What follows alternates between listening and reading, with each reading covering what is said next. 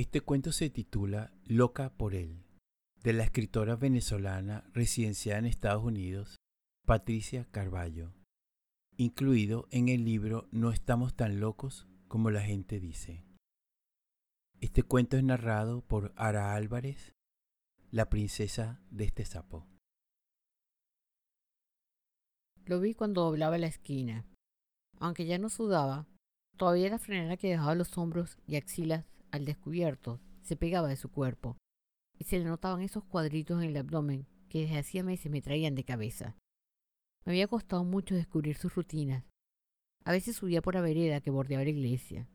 Otras tomaba el autobús y se bajaba unas pocas cuadras más arriba frente al bar de Simeón. Hoy era jueves, y los jueves, no sé por qué, el hombre caminaba lentamente viendo vidrieras y compraba alguna fruta de los puestos que atiborraban las aceras. Crucé al otro lado y lo seguí de cerca. Me gustaba ver el movimiento acompasado de su trasero bien enfundado en su jean de trabajo. Nos habíamos cruzado muchas veces antes, claro está, pero él nunca había notado mi presencia.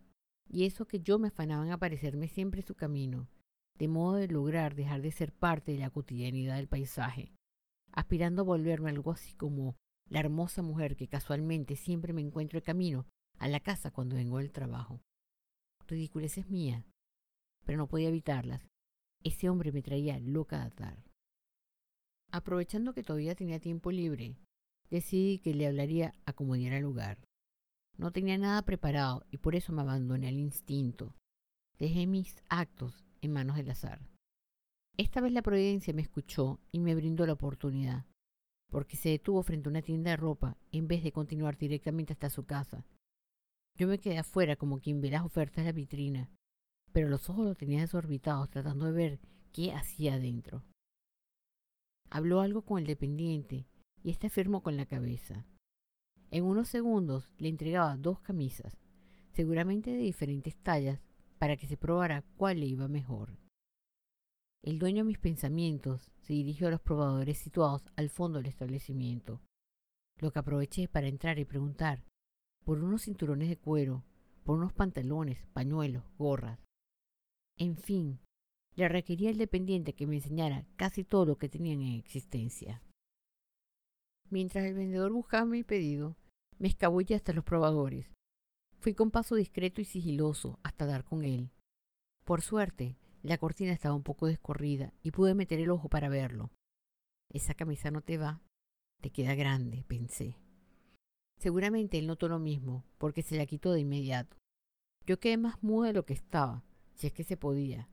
Atónita, viendo en el reflejo del espejo el pecho que se asomaba mientras la prenda se deslizaba hasta su cintura. Me acerqué un poco más, lo que me permitió comprobar que sus espaldas eran aún más anchas de lo que hasta ahora había visto. Comencé a sudar frío. Tomó la otra camisa, la desabotonó con paciencia, al tiempo que a mí me subió la tormenta, un remolino de fuego desde el vientre hasta la cabeza. Creí perder el sentido. Metí un brazo en la manga, luego el otro. Al girarse quedó de frente a mí, de modo que yo veía su torso descubierto. Lo miré, con los ojos bien abiertos, y sin poder contenerme de un grito de horror y de rabia. Allí, donde tenía que estar el ombligo, había una protuberancia inmensa. Algo parecía un nudo hecho con un jirón de tela, una cuestión pavorosa que sobresalía por lo menos dos centímetros por arriba del cinturón.